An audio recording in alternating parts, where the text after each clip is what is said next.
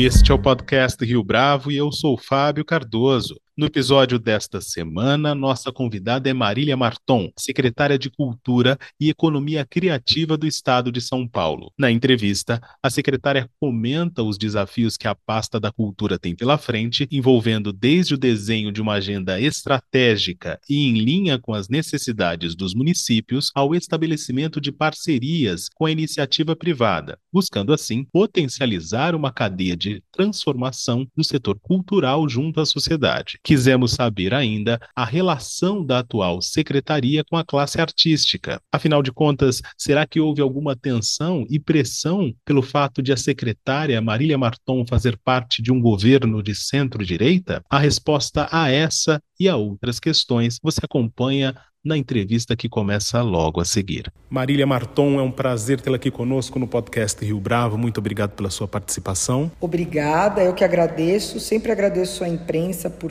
né, nos atender e se disponibilizar a conversar, porque é assim que a secretaria pode contar sobre as coisas que ela está produzindo e as pessoas poderem consumir mais aquilo que é público, que é o que a gente faz aqui. Começar então com uma pergunta pessoal. Secretária, a Secretaria de Cultura é diferente ou é muito mais complexa do que a secretária imaginava antes de assumir ou está de acordo com as expectativas? Eu já estive aqui, né, de 2011 a 2016, como chefe de gabinete. Então, grande parte do desafio interno da casa já tinha conhecimento, obviamente. Naquele momento lá atrás, a gente tinha um desafio que era muito diferente do que é hoje, porque lá atrás a gente ainda estava no momento de consolidação das parcerias com as organizações sociais, porque somente em 2012 que houve aprovação do Supremo Tribunal Federal com relação à regularidade, né, de assinar contratos de gestão.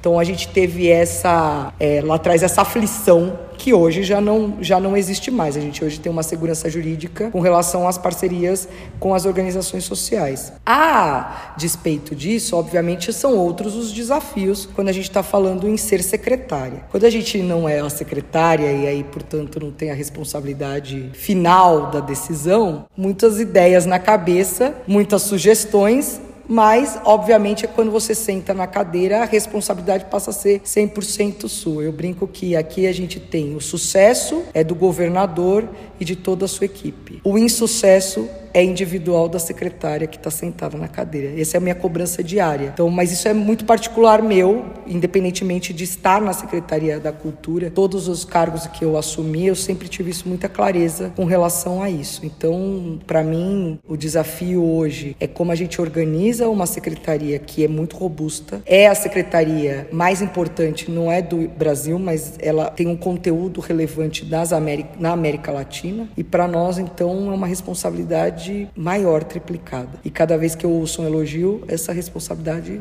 só aumenta. E quais são as ações que a secretária tinha em mente ao assumir e que, uma vez no cargo, decidiu é isso mesmo que eu tenho que fazer? Ou talvez seja o caso de recuar? Acho que a estratégia de desenvolvimento das atividades, elas obviamente vão variando conforme a administração vai andando. De fato, aquilo que havia sido pensado é, pelo próprio plano de governo do governador Tarcísio, porque nós estamos aqui desenvolvendo um plano de governo vencedor de uma eleição e, portanto, ali estão as estratégias, os eixos gerais da que a secretaria tem que ter. Sobre o ponto de vista, é, quando eu chego no final do ano passado e tenho conhecimento sobre, inclusive, a produção do que a, a, o governo de transição havia desenhado para o governador Tarcísio, a gente percebe que isso não é muito diferente do que está acontecendo no dia a dia, né? Então, é, a única coisa que muda são de fato as referências de ah, é, havia ali uma estratégia de governo, por exemplo, de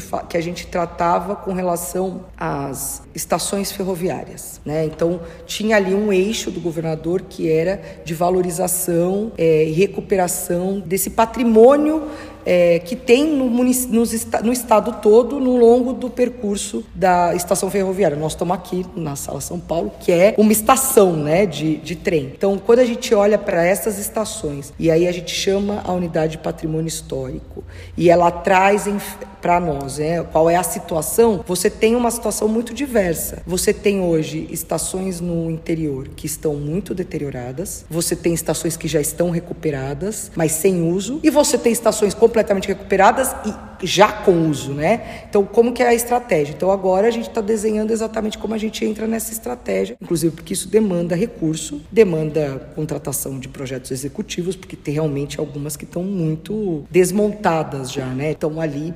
praticamente abandonadas. Então, precisa entender e mostrar para o governador como que a gente vai, além de recuperar, ocupar esses espaços. Além dessa iniciativa, quais outras ações a Secretaria de Cultura pretende estabelecer como prioridade, levando em consideração que a gente está ainda no primeiro semestre? Né? É, o governador tinha também ali uma questão que era as fábricas de cultura. As fábricas de cultura são o projeto da Secretaria que tem hoje maior capilaridade e relevância para o escopo de formação. Contudo, quando a gente fala de prédio, e aí a gente tem que pensar o que é uma fábrica de cultura. A fábrica de cultura é um prédio, um grande centro cultural, que tem uma vocação não para difusão, mas para a formação. E ele tem uma vocação para formação, formação nas artes iniciais. Quando a gente senta na cadeira e, e senta com o setor para entender a demanda do setor, uma das coisas que a gente percebeu, inclusive conversando com o interior, é que a formação inicial não é a prioridade neste momento. A gente tem uma prioridade outra, que é uma prioridade da cadeia produtiva do setor da cultura. E aí eu, eu mudo. Então é muito mais para uma formação da empregabilidade na cultura do que para a formação inicial. Porque, de uma certa forma, a formação inicial as prefeituras fazem. Né? Então, pensar que eu vou instalar um equipamento e que eu vou concorrer com os municípios não faz muito sentido no momento em que a gente está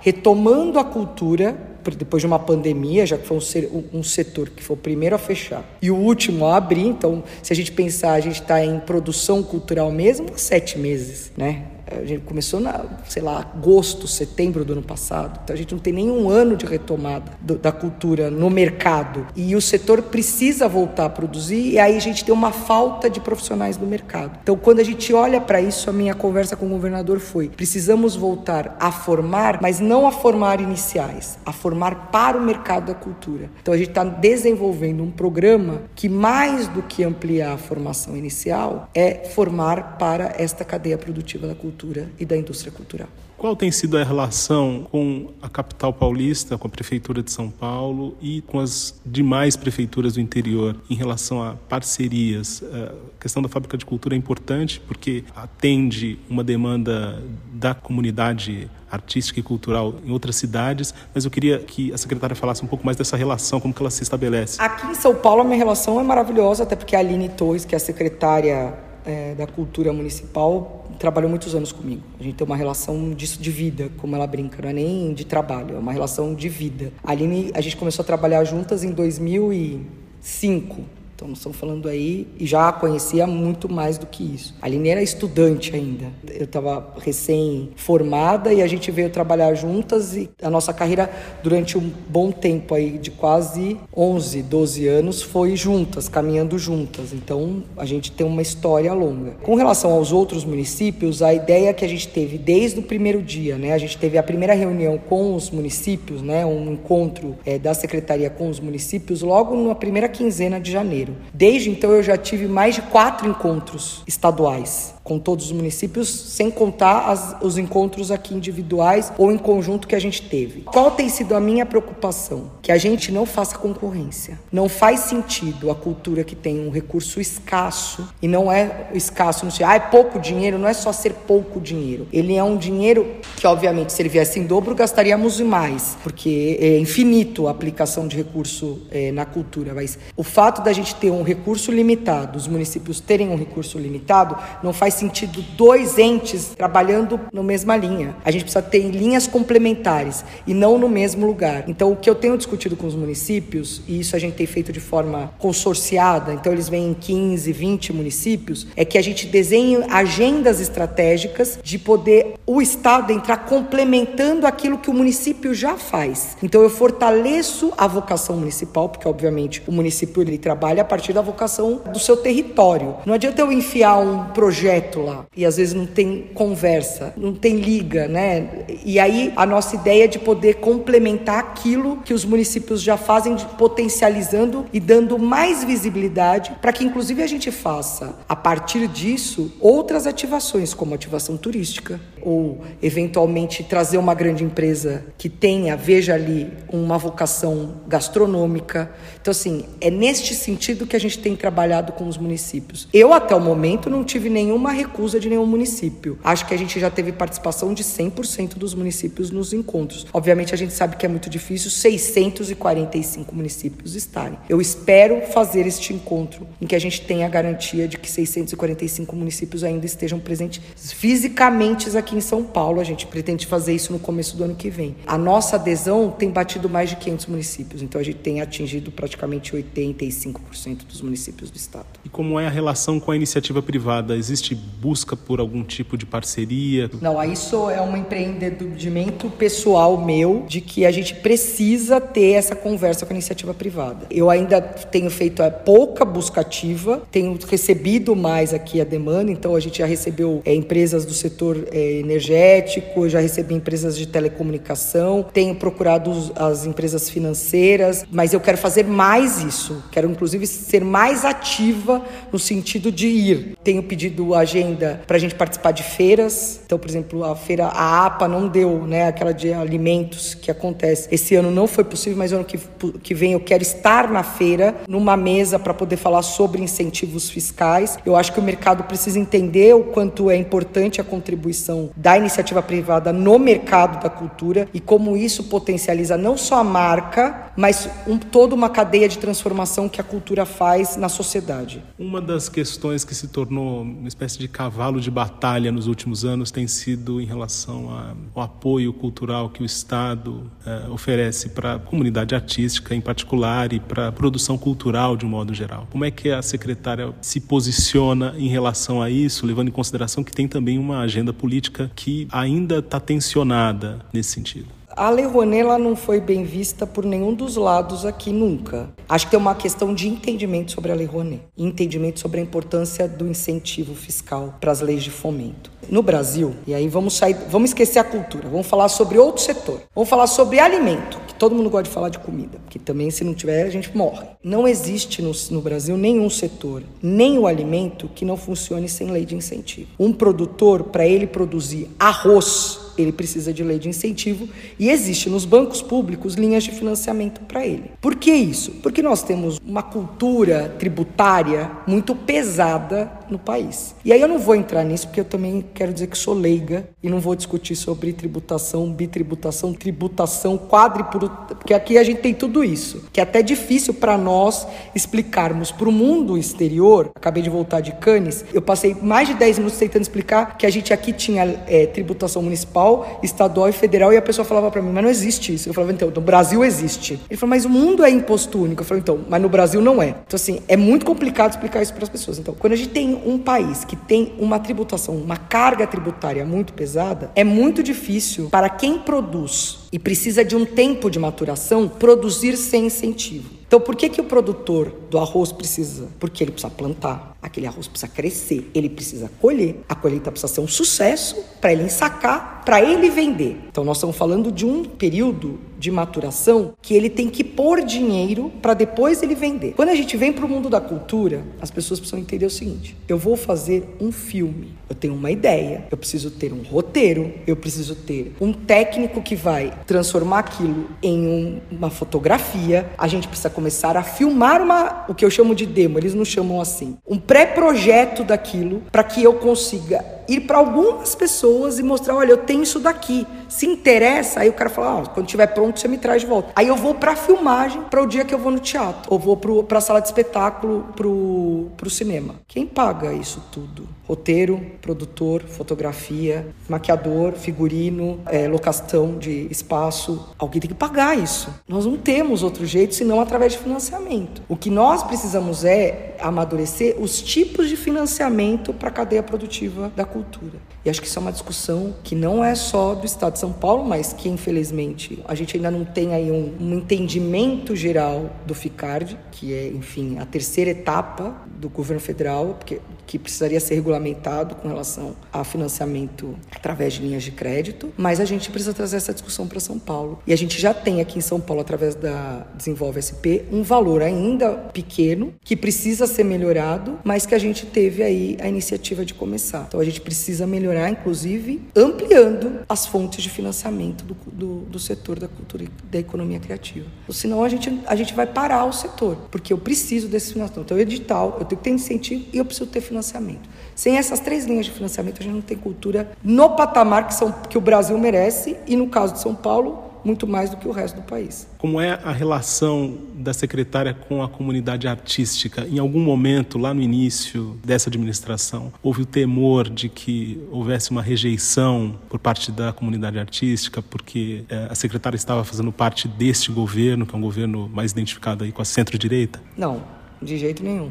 Eu, graças a Deus, primeiro eu tenho que agradecer o governador pela confiança. Obviamente, para mim, é, foi uma honra. Eu, eu falo isso todos os momentos, agradeço a ele por, por estar sentado aqui. E agradeço o setor artístico, que na verdade, grande parte da minha indicação veio do setor artístico. Então, eu não tive essa rejeição. Foi uma junção de forças que me trouxeram até aqui. Então, eu tenho, por um lado, pessoas aí que, através do Odilon Wagner, que foi, enfim, o, o responsável pela pelo escritório de transição na área da cultura, então que portanto foi quem levou meu nome e que construiu esse nome a partir de outros agentes públicos, né, agentes culturais e que culminou depois com alguns quatro ou cinco grandes personagens da nossa cultura do, da paulista que levaram para o governador e, que ele acreditou nessa indicação. Então, muito pelo contrário, eu sou um nome que saio do setor artístico sou aprovada pelo governador a partir de várias outras, obviamente, conversas que ele teve, porque no fim das contas eu conheci o Tarcísio no dia que ele me convidou. É uma relação de confiança, a minha responsabilidade só sobe, né? Porque não foi uma coisa construída no tempo. Realmente ela está em construção, essa nossa relação. Uma última pergunta, secretária. É, no início dessa gravação, a secretária falou a respeito não só dessa iniciativa do governo estadual na área de cultura, mas principalmente da relação com as organizações sociais. Como é que está, ou em que pé está esta relação hoje? A gente sabe que tem segurança jurídica de forma mais consolidada neste momento, mas ainda assim é um tema às vezes sensível da parte de quem é preterido por exemplo? Como é que essa relação está construída? Quais são as bases neste momento? A organização social ela é um instrumento jurídico, né? Então a gente precisa também entender que não é que eu tenho um milhão de organizações sociais aprovadas aqui no Estado de São Paulo. A gente tem uma legislação extremamente rígida e a ideia, inclusive, que qualquer nova legislação que saia piore a rigidez, porque a verdade é que as organizações sociais elas elas recebem do Estado uma responsabilidade de executar uma política pública desenhada pelo Estado. Primeira coisa que as pessoas precisam entender é assim: política pública não é feita por OS. A organização social executa a política pública desenhada pela Secretaria da Cultura. Isso é um processo de maturação muito grande e que ainda está em construção. Então, a gente tem ainda algumas pequenas distorções do, do, do, tempo que a gente vai consertar. E até porque eu sou uma defensora forte do modelo, eu tenho muito na minha cabeça quais são os papéis de cada um nisso aqui. Então, assim, a secretaria é responsável por desenhar a política pública que ela quer. Então, o grupo A ou o grupo B não tem autonomia de decisões de política pública. Política pública é desenhada pela secretaria. A execução, e aí é o como fazer, aí realmente é o que o instrumento jurídico diz. Quando eu assino uma, uma organização social, eu assumo, enquanto secretaria, a minha incompetência de realizar a política pública, executá-la, e por isso eu terceirizo esta através da parceria a execução desta atividade tendo em vista que esta organização social precisa me provar competências técnicas para tais. Esse é o modelo. A secretaria, ao longo do tempo, também tem que, tem que ter desenvolvido, e a gente desenvolveu, e aí é uma coisa que a gente até precisa dar mais transparência aos dados, é quais são os resultados esperados a partir do desenho da política pública que eu fiz, que eu espero que aquela terceira execute. Então eu digo o seguinte: eu quero que você faça arte contemporânea, Pinacoteca. Quero que você faça arte contemporânea mundo. E a entidades aprovadas que tenham certidões de organização social do Estado de São Paulo. Então, não é qualquer entidade, é um rol de entidades que podem participar. Me trazem sua proposta de execução de, de, de preservação, é, memória e difusão da arte contemporânea, aquela que eu desenhei. E eu escolho, a partir disso, a melhor estratégia. Por quê? Porque a partir do resultado que eu pretendo que se tenha, eu escolho qual é a estratégia que eu acho que vai ser a melhor. Então, o preterir de uma entidade ou outra entidade está muito mais em a entidade se olhar, entender que o como ela faz não me agradou, e não agradou a secretária, não agradou o resultado esperado por aquela política, do que propriamente o A ou o B. E uma coisa que a gente precisa deixar bem clara é que as organizações sociais, ao longo de 20 anos, porque nós estamos completando ano que vem, em setembro de 2024, 20 anos do primeiro contrato de gestão dessa secretaria. Então a gente precisa entender que 20 anos, ou as organizações sociais também tiveram uma, um tempo de maturação para ter um compliance de entregas numa excelência, senão não faz nenhum sentido permanecer com essa organização social. Então a gente não tem compromisso com a organização social aqui, a gente tem compromisso com o resultado de uma política pública desenhada por esta secretaria. E é neste trabalho que nós vamos fazer. Eu tenho muita consciência disso. Eu tive muita aula com o Bresser, que foi o grande pensador disso, para entender qual é a função da organização social e qual é a função dessa secretaria. Qual é a marca que essa secretaria pretende deixar ao final de quatro anos? Que eu tenho uma indústria criativa no estado de São Paulo que representa 50% desse país e pretendo que a gente ocupe 50% destas Américas Latinas. Secretária Marília Marton, foi um prazer tê-la aqui conosco no podcast Rio Bravo. Muito obrigado pela sua entrevista.